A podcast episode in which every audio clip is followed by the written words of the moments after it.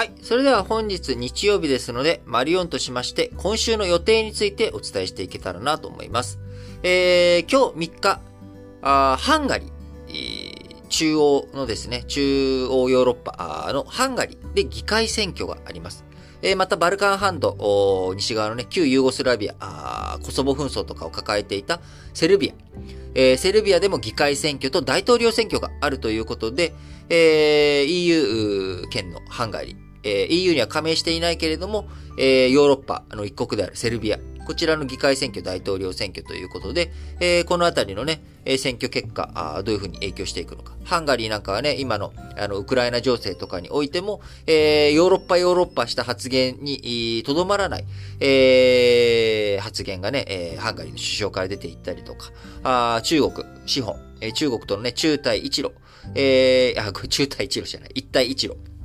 えー、こういうのね、えー、流れの中でどういうふうなあ体制を整えていくのか、ハンガリー国内の中でも、まあ、いろんな議論があある中あ、今回の議会選挙どうなっていくのか非常に注目ですし、えー、セルビアもね、あの、議会選挙、大統領選挙を受けて、えー、バルカン半島の政治をどうなっていくのか、あのー、EU に加盟していないモルトバ、あこれがね、今、ウクライナからの難民を大きく引き受けていたりとか、えー、欧州、EU の枠組みだけじゃなく、えー、欧州全体としてもね、えー、どういうふうに取り組んでいくのか。あの、イギリスだってね、EU から離脱してます。んでね、えそういったところも含めて、やっぱり今のヨ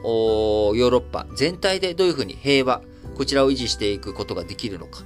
どういう風な体制を各国が整えていくのか、そのあたりも含めて注目のポイントなので、ハンガリー議会選挙、セルビア議会選挙、大統領選挙、こちらの方もね、結果出てきた後に、えどういう風に政治がなっていくのか、正常不安とかがね、弱気されないのかどうなのか、しっかりと見ていきたいなと思います。えそして明日4月4日月曜日はですね、え東京証券取引所、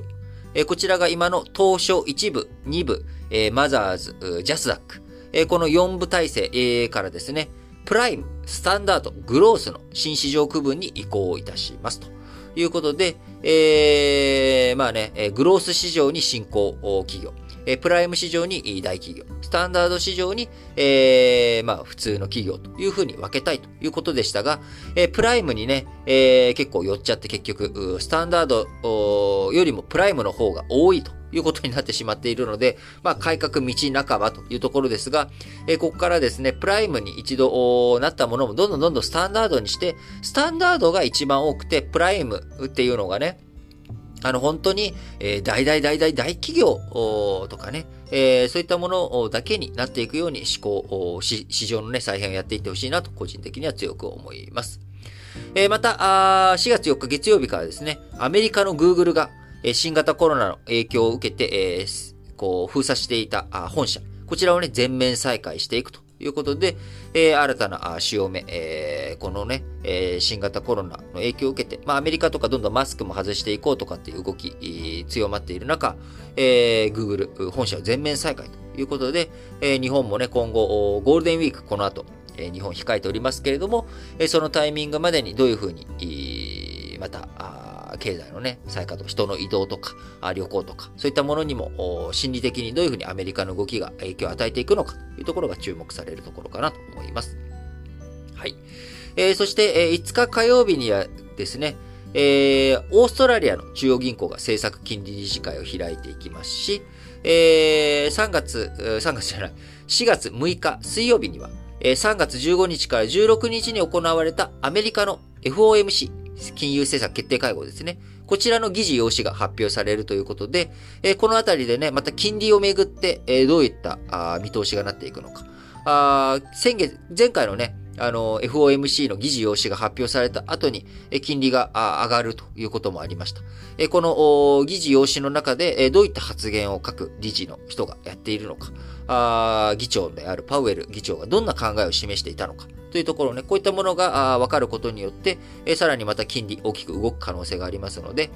注目していく必要があるかなというふうに思います。はい。え3月7日木曜日にはですね、セブンアイ・ホールディングスの2月期決算、えこちらの決算の発表とか、韓国のサムスン電子、えこちらの1月から3月期決算の速報値が出てくるということで、え消費関係とか、あこう IT 関係とかね、えその辺の動きどうなっていくのかあ、しっかりと見ていきたいなということと、えー、4月8日金曜日には、えインドの中央銀行も金融政策決定会合があるということで、え今週も経済、景気、市況、どういう風になっていくのか、しっかりとウォッチしていかなければいけない、え年度始めの1週間になるかなというふうに思っております。